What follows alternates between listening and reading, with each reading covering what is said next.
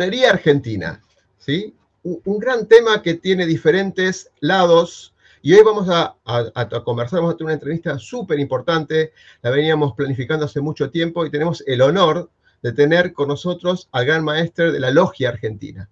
Seguramente nos va a alcanzar el tiempo por, innumerables eh, preguntas que, nos gustaría eh, desarrollar, como los secretos de los masones, el desarrollo, el propósito que tiene la masonía argentina. En dos minutos estaremos hablando con Pablo al respecto. El miedo a equivocarnos nos inmoviliza, nos aleja del éxito. El miedo a lo nuevo nos limita nos quita oportunidades de crecer. Pretender resultados diferentes haciendo siempre lo mismo es una locura. Aprender a ser diferentes, aprender a ser innovando, es un desafío. Nuestra pasión nos moviliza a ilimitados desafíos. Y de eso se trata Negodocio. De lograr el éxito con pasión. Bueno, ahora sí, bienvenido Pablo, ¿cómo estás? ¿Qué tal? Muy buenos días, un gusto escucharlos, verlos, como siempre. Genial. Bueno, con Pablo tuvimos la, oportunidad cuando él estaba liderando unos cambios muy interesantes en el pasado, por la parte de aprendizajes en algunas fuerzas de seguridad, más que nada por la parte de su background, digamos, ingenieril, y además compartimos que somos ingenieros, mezcla de seguridad, de informática y demás, pero hoy Así que no, vamos a tocarlo eso de costado, digamos. Por ahí no es lo más importante, lo más importante eh, es tu rol muy importante lo que es la masonería argentina. ¿Querés presentarte de alguna manera, Pablo? Bueno, con mucho gusto. Mi nombre es Pablo Lázaro, como bien decías, ingeniero en informática, especializado más en el área de ciberseguridad, ciberdelitos, ciberdefensa, y hace más de 22 años que soy masón, soy miembro de la Gran Logia de la Argentina y desde el año 2020 tengo el honor de conducir la Gran Logia de la Argentina. ¿Qué es la Gran Logia de la Argentina? Es la federación de logias que hay a lo largo y ancho de un país, en este caso la Argentina. Hay 470 logias a lo largo de todo el territorio nacional, cada uno con sus objetivos, con sus días de reunión. Esa federación elige sus autoridades cada cuatro años, la cual tengo hoy el honor de presidir. Pablo, ¿puedo primero plantear algo? Te voy a mostrar algo que estuve leyendo para estar un poquito más a tono, ¿no? más allá de investigar. dice, la hermandad secreta de los masones. Pareciera como que los masones es un, lado oculto, ¿no? No está tan, tan, tan, digamos, en las películas, tan asociado con este propósito, yo le llamo propósito extraordinario, cuando un grupo de personas piensan por el otro más que por uno, eh, tiene ese propósito y hay un conjunto de valores. Yo quisiera empezar por ese lado porque es el que menos se habla, por lo menos en el común de la gente, como para presentarlo de otra manera. Bueno, efectivamente, la masonería nace como una institución, una asociación secreta. Hace 300 años, cuando literalmente se jugaban la vida los masones contra los regímenes teocráticos, monárquicos, y en particular cuando básicamente se definían como libre pensadores en una época donde el oscurantismo reinaba, bueno, literalmente corrían riesgo la vida de ellos y de sus familias, entonces efectivamente eran asociaciones secretas. ¿Cómo nace la masonería? Desde la construcción, la construcción de las catedrales de la Edad Media, que incluso hoy con la tecnología existente nos siguen sorprendiendo, algunas obras, las arcadas que se hacen sin la tecnología que conocemos hoy en aquella época, con ese secreto de la construcción se guardaba celosamente, originalmente cuando los masones éramos operativos, era la manera en la que se agruparon esos constructores para defender el gremio, su trabajo.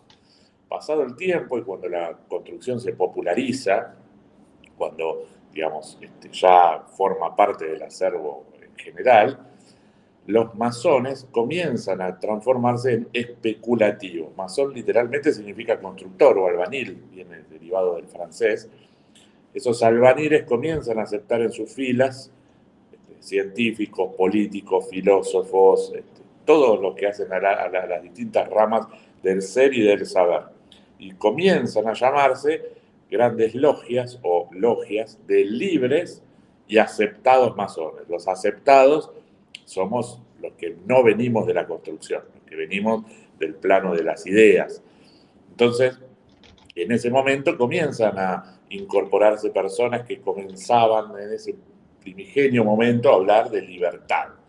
Este, libertad, igualdad, fraternidad, que mucho tiempo después este, se interpreta como el grito que nace de la, la, Revolución Francesa, cuando en realidad es al revés. La Revolución Francesa, con influencia de muchos masones, entre los hermanos de Napoleón o muchos de los que formaron parte de la revolución en sí, adoptan este lema para la revolución.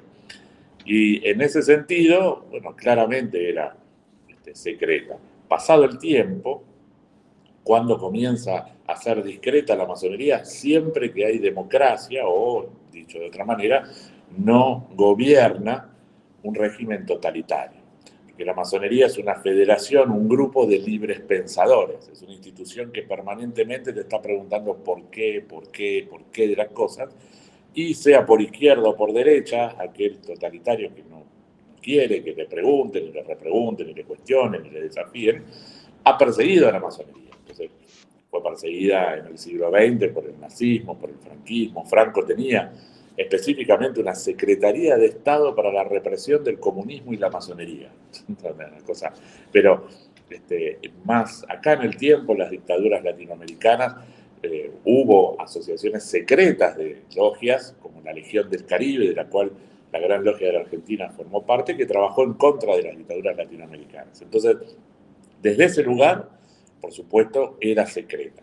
Comienza a ser discreta siempre en dictaduras, eh, digamos, cuando caen las dictaduras y comienzan las, las, democracias, en el sistema, en nuestro caso republicano, es discreta porque no hace publicidad en el sentido de cuando hace el bien, me interesa que se diga, mira, lo hizo la masonería. Se trabaja en esas personas que piensan totalmente distinto unas de otras, buscar acuerdos.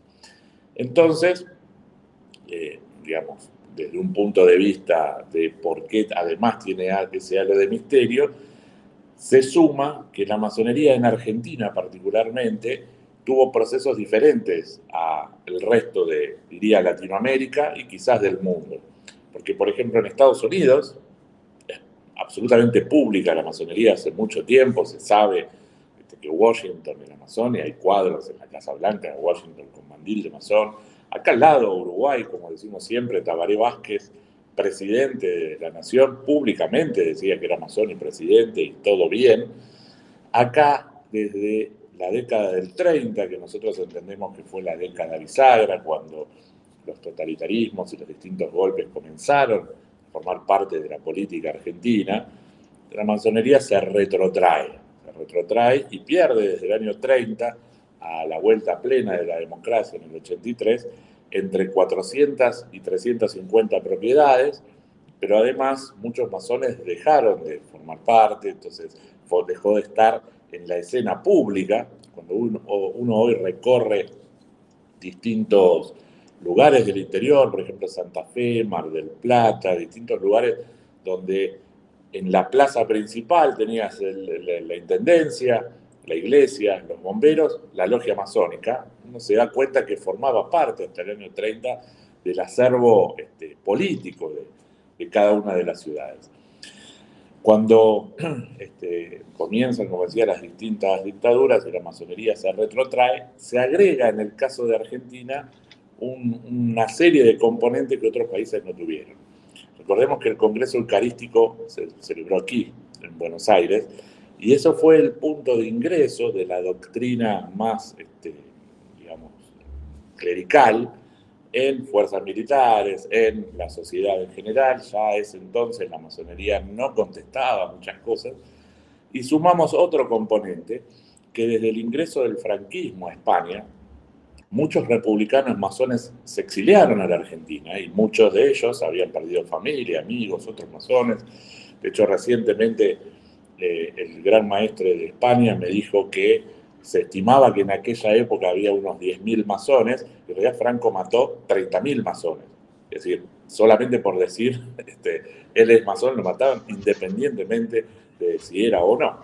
Entonces, toda esa generación casi, Pablo, una, una corrida como religiosa, ¿no?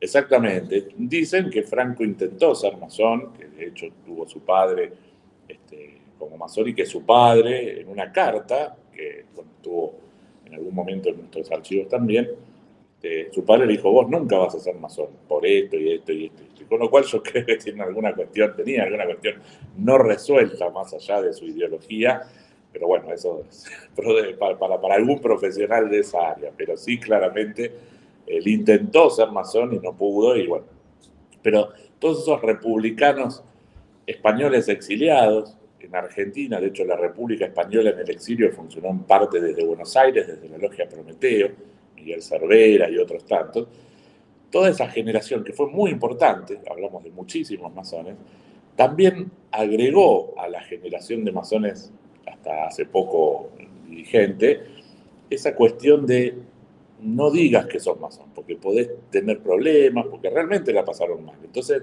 nosotros teníamos maestros hace 15, 20 años atrás que nos decían nuestra fortaleza es el secreto y el silencio, no hay que contestar. Y cuando vos no contestás en la época actual, se llena de mitos, de supersticiones y dejas que la gente acepte eso porque no conoce qué es la masonería. Y nosotros, desde el año 2008, la corriente que, hoy este, tengo el honor de, conducir, desde el año 2008 está gestionando la masonería argentina, y comenzamos una política en el sentido contrario, absolutamente respetuosos del que la pasó mal y entendemos por qué, pero somos masones iniciados en democracia y creemos que no tenemos nada que esconder, sino mucho que contar.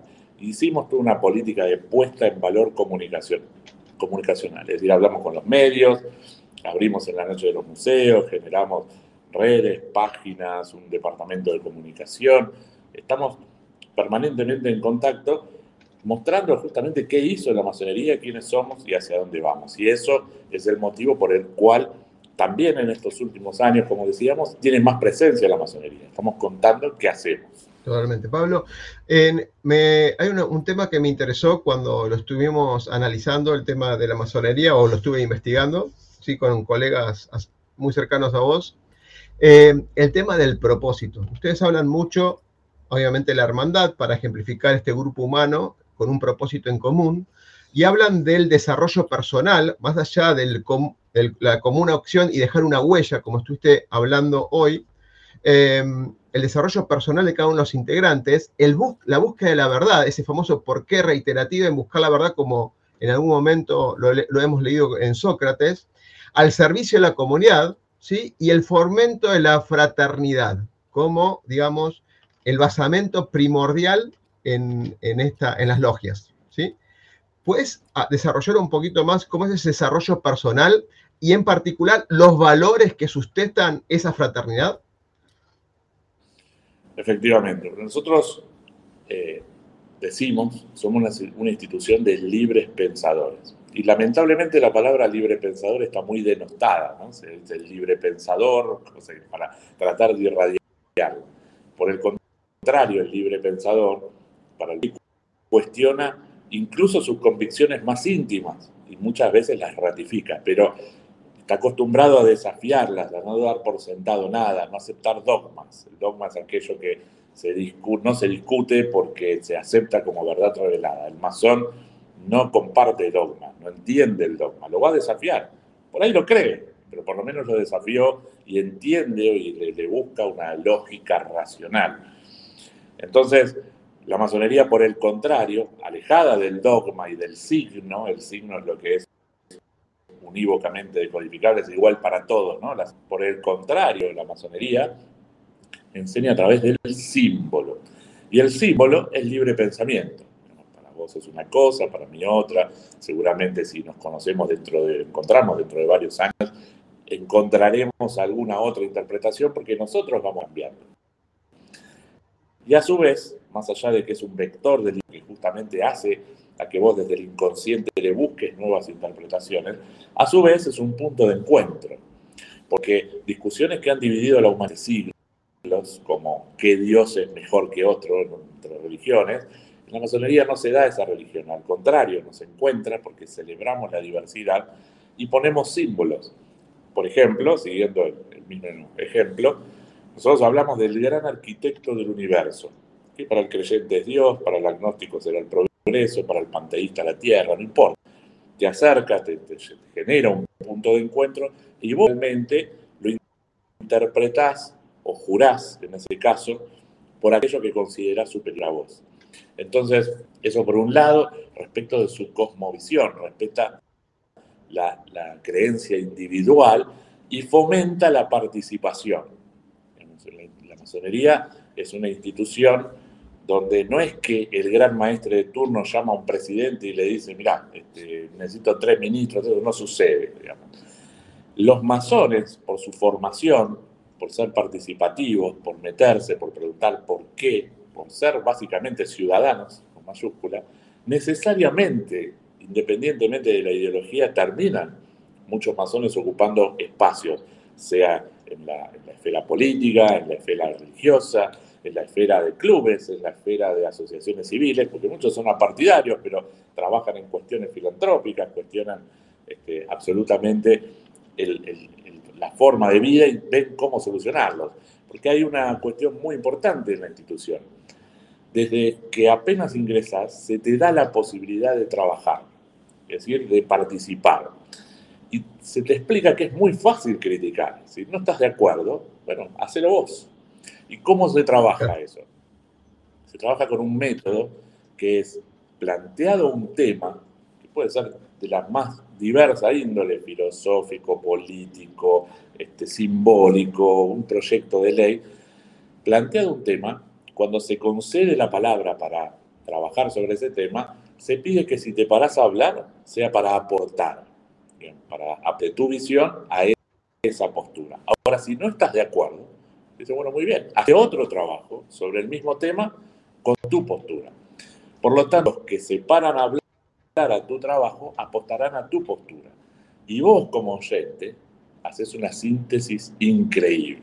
Entonces tenés una cosmovisión, tenés una forma de trabajo que es trabajemos en aquello, en resumen, lo que estamos de acuerdo. Es decir, Luego la arena electoral sobre las diferencias pondrá un acento para un lado o para el otro, pero nosotros, si estamos incluso en partidos políticos diferentes, busquemos acuerdos y vamos dejando de lado las diferencias. Y en ese construir, en ese trabajo conjunto, uno entiende que el otro no es un monstruo, es un adversario eventualmente circunstancial que piensa diferente y es lo que ha logrado grandes acuerdos a lo largo de la historia, como la ley 1420 de educación libre y la ley de divorcio, la ley de cementerios, más recientemente la ley este, de educación ambiental, por unanimidad en el Congreso, con universidades nacionales avalándolo, más de 20 consejos deliberantes. Es decir, hay un método de trabajo, una cosmovisión y además un respeto irrestricto a la este, libertad de conciencia individual. Nuestro lema son ciencia, justicia y trabajo, somos hombres de ciencia, la razón humana es la que se considera como único medio para la investigación. Y libertad, igualdad, lo resumimos después de la cosmovisión y el método de trabajo, en que algunos pueden poner su acento en la libertad, otros en la igualdad, pero sin lugar a dudas, el tamiz que hace posible esta coexistencia, esta convivencia y que hace fuerte la masonería es la fraternidad.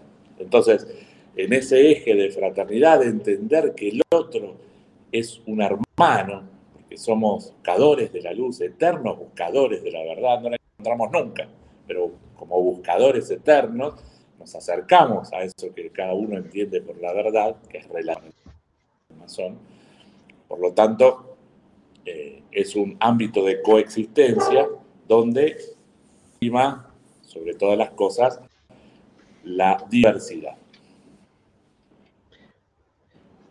Pablo, em, te escucho y me imagino que para muchos que por ahí se ven atraídos por la masonería, por algunos, digamos, eh, inspiradores personales, a veces esta, esta obligación o estas reglas de juego donde tienen que exponer y fundamentar o exponer donde tienen que dejar el ego de lado y ser unos mismos, ser esos valores que estabas comentando, no es tarea fácil para muchos los que eh, recorren el camino las primeras veces. Porque creo que a veces el ego ¿sí?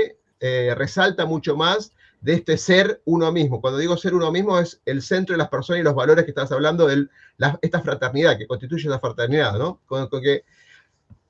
¿Cómo son esos ritos? Ritos me refiero a esas repeticiones, a esos protocolos para formar esto, ¿no? Porque somos seres de repetición, somos seres sociales que de alguna manera nos mimetizamos rápidamente cuando nos asociamos con valores que nos sentimos identificados. Pero las primeras veces cuesta. Vos ya tenés unos cuantos años al respecto, con lo cual ya tenés mimetizado, ya tenés como parte de tus genes, digamos, la masonería y los valores y esta fraternidad que hablaste. Pero los primeros, los que dan los primeros pasos, ¿cómo son estos ritos? Y sobre todo los símbolos, que ahora voy a buscar uno que estabas vos con muchos símbolos en cuanto a tu traje, a tu, a tu representación, ¿no? ¿Cómo son estos ritos y estos símbolos en la masonería? Bien, por un lado, el rito y la implementación del mismo, que es el ritual, es por un lado un protocolo. Yo vaya a la logia que vaya en el mundo, tiene una forma de concederse la palabra, una forma de trabajar, que es igual en todos lados. Entonces, independientemente del idioma, sé cómo este, moverme o llevarlos saludos, en mi caso de la masonería argentina, de qué manera. Entonces, es una manera de ordenar a la masonería nacional e internacional. Es el paraguas que independientemente del acento en el que pongamos cada uno de nosotros, nuestra ideología o nuestra forma de trabajo, nos este, permite interactuar. Pero por otro lado, eso en sí mismo, porque la manera de conceder la palabra, la manera en la que están dados los tiempos, son en sí mismos símbolos para interpretar. Y es muy buena la pregunta de en qué momento, eh, digamos, te hace clic para, para, empezar a, entender este método. Vos cuando ingresás, eh, ingresás como el grado de aprendiz. La masonería tiene en esencia tres grados que luego, habrán escuchado mucho seguramente el grado 33, bueno, del grado 4 al 33 son grados se llaman filosóficos porque son de forma específica en grados filosóficos, tenés el arco real, para que tienen un acento más puesto en la búsqueda espiritual. Hay otras eh, acciones de la masonería que son para cuando vos ya llegaste al tercer grado y querés elegir tu camino personal, formarte más en política, en cuestiones espirituales, digamos, eso va en una búsqueda. Pero hasta el tercer grado, todos todos tenemos este camino común que, como bien decías, en un momento tenés que entender ese método. Cuando vos recién ingresás, como se enseña a través de símbolos, se te enseñan, se te explican algunos símbolos muy importantes de la masonería y se te da una interpretación base, como te digo, el gran arquitecto es el principio creador, hay herramientas, porque en la masonería derivada de la construcción, todo es una alegoría de la construcción. Son símbolos, parábolas, este, leyendas relacionadas con construcción de cosas. Por eso hay mazos, por eso hay escuadras, compases, trazados arquitectónicos. Son simbólicos que de la construcción operativa llevados a cuestiones filosóficas. Y en el primer grado, es decir, apenas ingresaste, una interpretación base. La idea es que vos encuentres nuevas interpretaciones pero ya desde el segundo grado en adelante, no hay interpretaciones bases. Esto, es esto, y vos tenés que empezar a combinarlo. Y particularmente a mí, y considero que a muchos este, les ha pasado lo mismo, después de un tiempo, después de algunos meses, quizás un par de años, depende de la participación de cada uno, que uno viene acostumbrado, en mi caso, al mundo ingenieril, que digamos hay un procedimiento, un método, hay un proceso, un proyecto, que está todo con bibliografía, bueno, aquí no. Entonces, cuando uno empieza a interpretar algunas cosas y empezás a, decir, mira que bueno, esto también puedo usarlo así y así, uno inconscientemente se pregunta, ¿estará bien esto? Porque no, lo encontrás en ningún lado o, o alguien que te diga, y llega un momento que vos mismo decís, por supuesto que está bien, porque a mí me sirve que sea así. Y entonces ahí, ese momento en el que te hace clic la cabeza, el método, es donde te convertís en un libre pensador. Y mirás para atrás y te das cuenta que vos cambiaste tu método de investigación, tu método de cuestionamiento de cada una de las cosas. Entonces, básicamente el masón se hace viviendo masonería. La masonería es vivencial. Tienes que ir, vivirla, trabajar el ritual, debatir con el método masónico con los hermanos. Por eso, si bien las nuevas tecnologías nos ayudaron muchísimo, digamos, tenemos puntos de encuentros virtuales, administración, sobre todo en la pandemia hicimos muchísimas cosas que aceleraron varios procesos, la masonería sigue siendo un lugar donde es básicamente gregaria, digamos, o sea, nos encontramos este, a hablar, a debatir, a recibir al que piensa distinto, en una sociedad donde hoy te ofrece lo contrario, digamos, los partidos políticos, los clubes de barrio, dejan de existir, y uno, leía hace poco a Harari, el, israelino, este, que con las redes sociales tiende a agruparse con el que piensa igual. Entonces, este, nuestra institución sigue siendo y estando en pie y creciendo con un esquema contrario, agruparte independientemente de tu edad, de tu origen social, de tu grupo étnico, de tu ideología, y considerarlo un hermano. Entonces, más allá de, como decía, la, ideología individual y, digamos, cómo interpretaste esos símbolos, el método va calando en cada uno, incluso en cuestiones cotidianas como el uso de la palabra. Vos entras a un bar, años, ves una mesa de masones, sin saber que son masones, los reconoces por cómo hablan y por cómo escucha el resto cuando uno está hablando. O sea, ese respeto irrestricto a la palabra del otro, que después sabes que te va a escuchar a vos. Eso en mesas de bares, cuando no hay masones, ves que se, que se, se pisa uno a otro. Bueno, todo va calando hondo en la institución, en cada una de las personas, más allá de su ideología.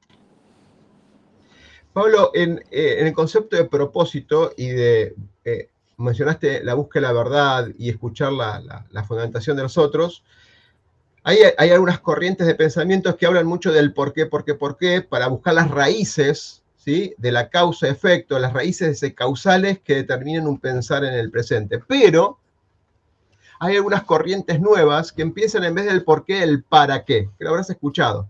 Es en el presente la intención de cambiar el futuro o la intención de cambiar el presente mundo para un futuro mejor.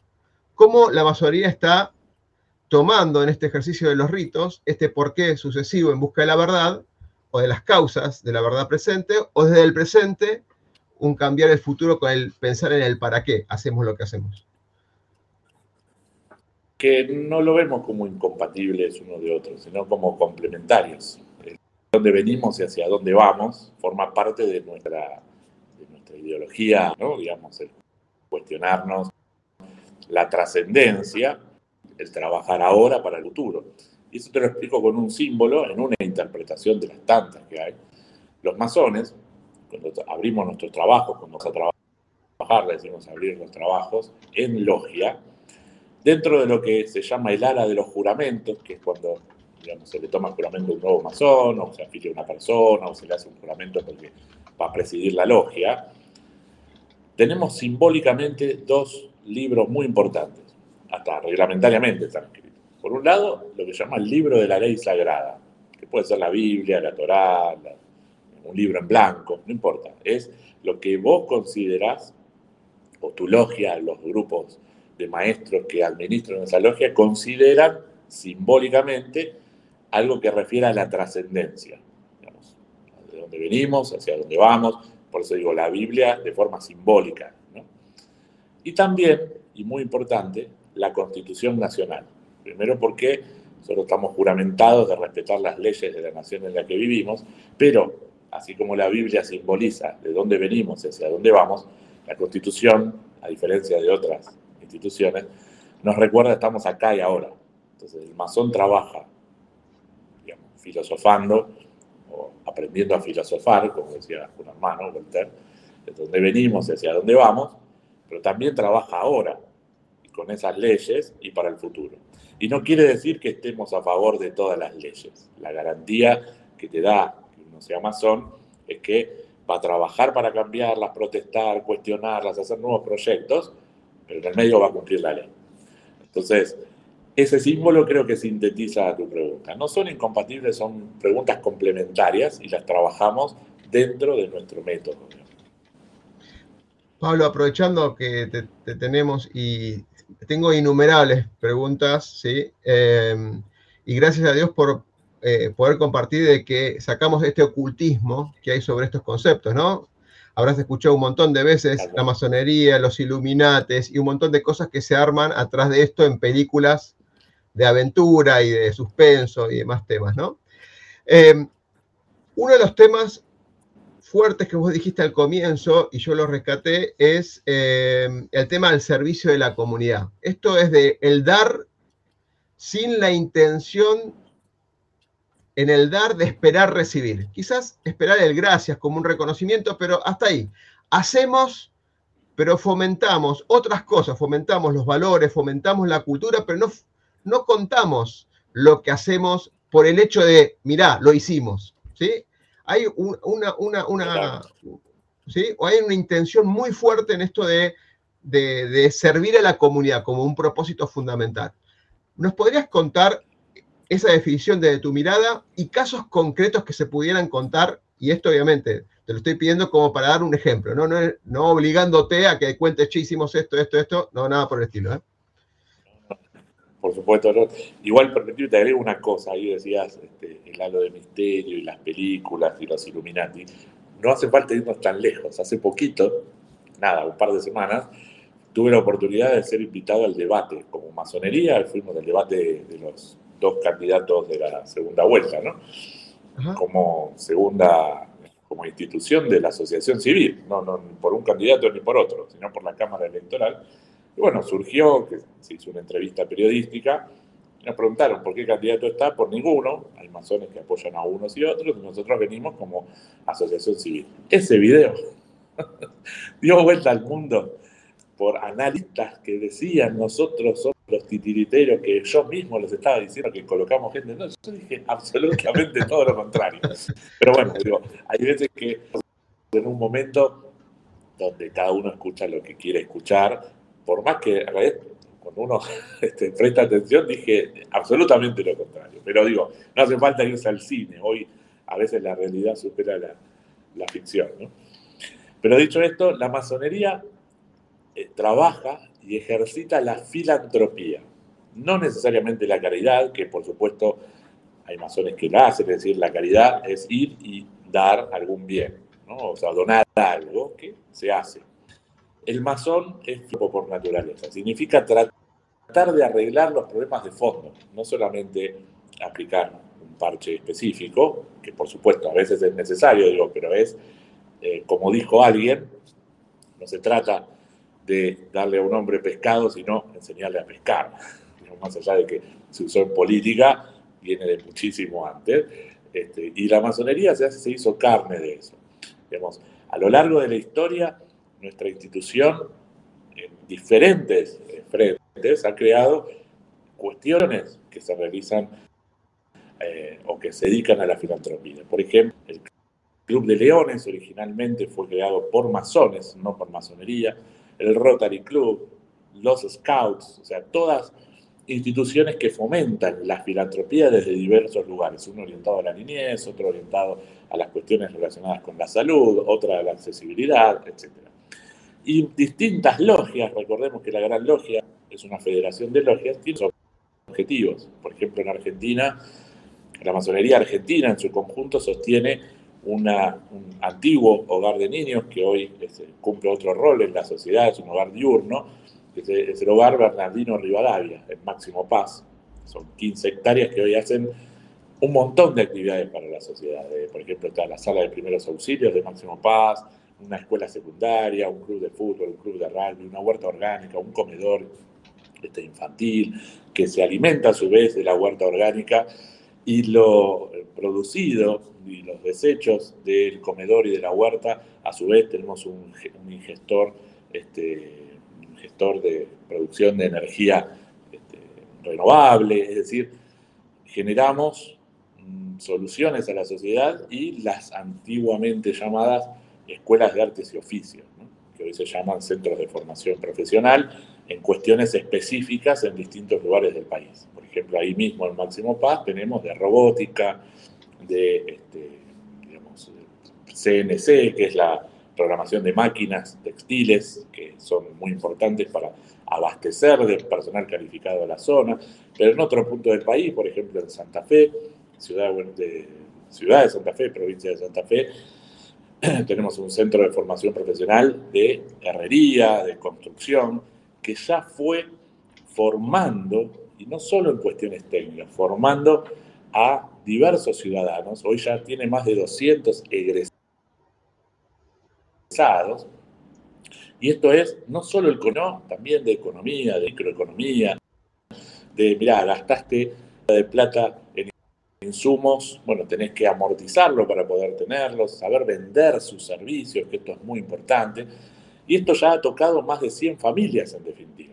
Al tener 200 egresados y que esto uno ve que va cambiando el estilo de vida y la manera de trabajar de distintas familias, se siente realizado como logia.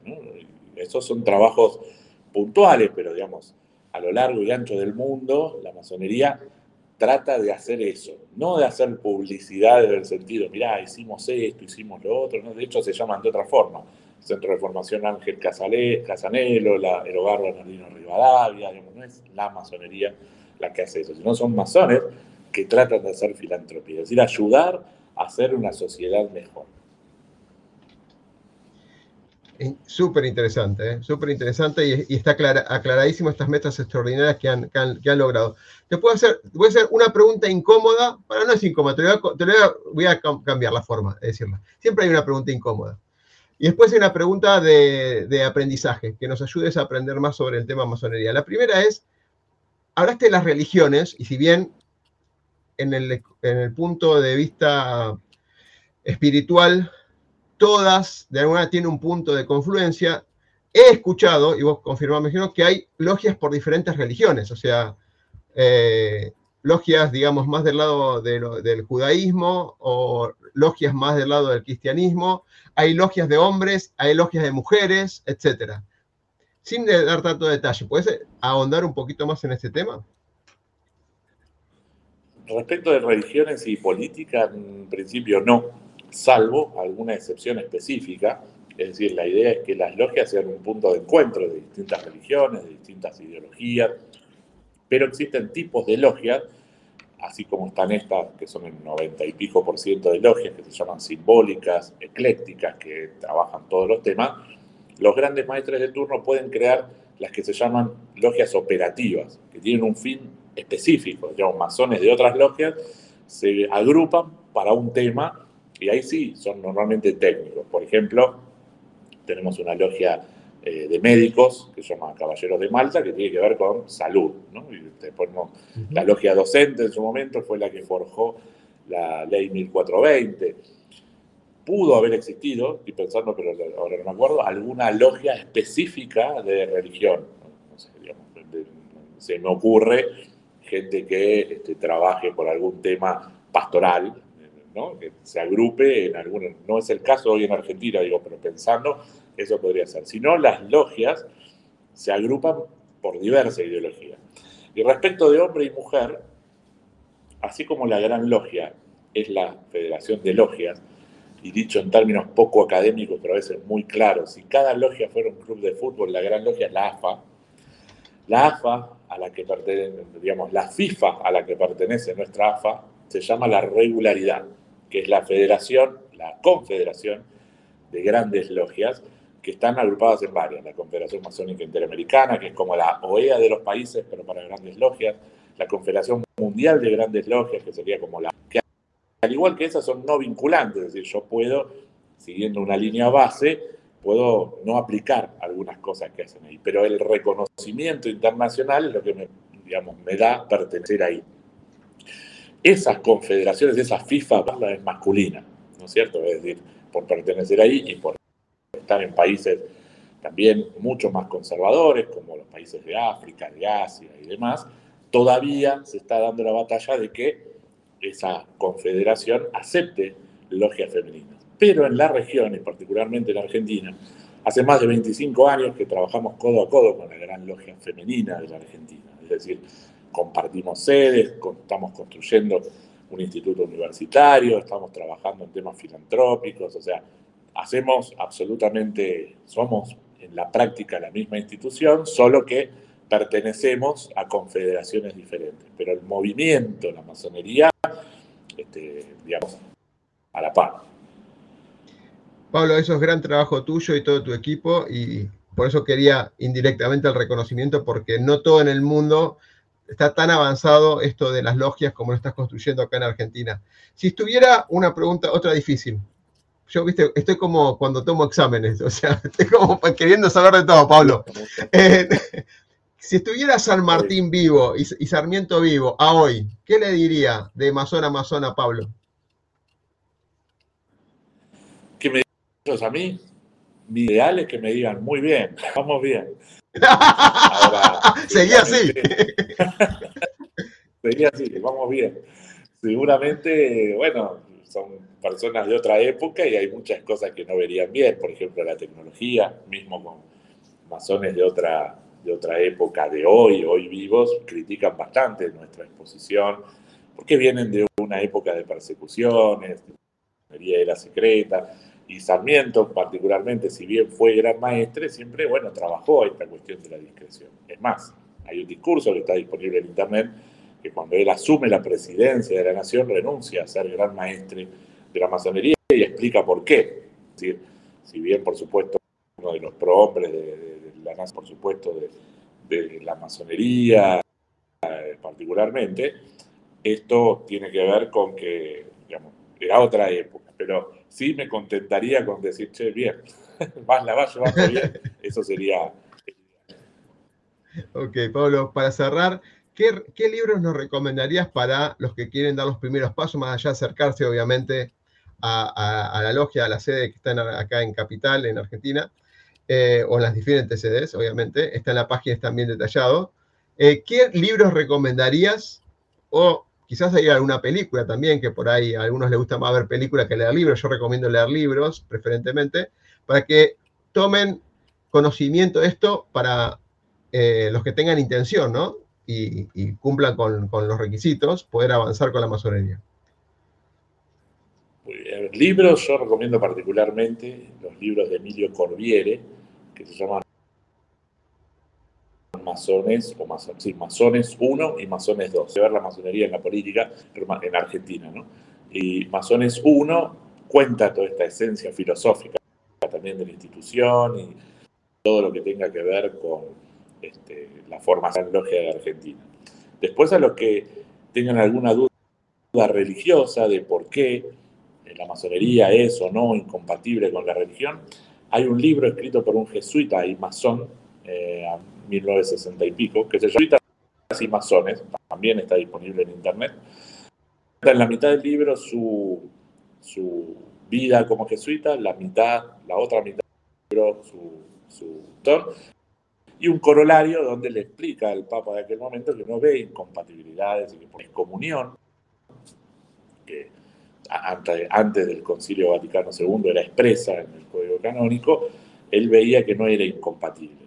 Pero el corolario de ese libro es que las cenizas de ese, cura jesuita llamado Tom Nagy, rumano, destinado a Sudamérica, hoy descansan en nuestro, hogar bernardino y eso es también un tema muy interesante filosóficamente. Y después, sí, eh, como bien decía, la página de la masonería tiene muchos videos, muchas entrevistas que explican audiovisualmente bastante. Y les paso una primicia, todavía no está acomodado del todo, pero que, que viene, si ya comenzamos la filmación, una importante plataforma de streaming, vamos a decir, porque se está negociando, va a sacar una serie de 10 capítulos sobre la masonería en Argentina. Así que también, para los que quieran ver películas, más docuserie en este caso, este, eh, va a estar ahí filmado también en nuestra sede. Pablo, te agradezco un montón tu tiempo, sé que es bastante ajustado, que estás viajando por el mundo para, para otros, otros menesteres y, combinando masonería y tu trabajo profesional, con lo cual te agradezco un montón este tiempo que nos dedicaste ahora para compartirlo para el resto de la comunidad. Así que muchas gracias y espero verte pronto para seguir conversando del propósito y y los hechos y los proyectos que hayan realizado con la masonería.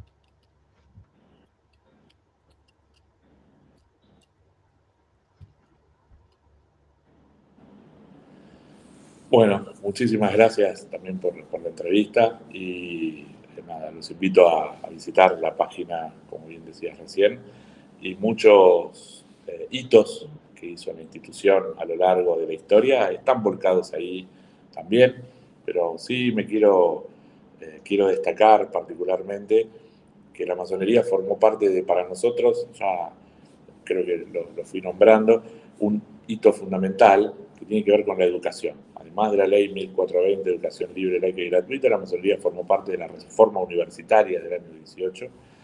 Y eso, la educación laica, digamos que no significa estar en contra de la religión de nadie, sino al contrario, ponerlas en pie de igualdad, que pertenecen al ámbito privado, familiar, este, y el pensamiento científico son los que realmente hicieron grande a nuestra nación, la movilidad social ascendente, y que el hijo del juez, el hijo del obrero y el hijo del ministro estén en la misma escuela y no en una educación estratificada, es la que nos permitió crecer a tasas agigantadas como país. Bueno, esa ley fue desapareciendo y estamos reivindicando esa ley y esa forma de estudio con educación libre, laica, pública, gratuita y de calidad. Excelente, Pablo, te agradezco un montón, espero verte pronto. Muchas gracias, igualmente a disposición.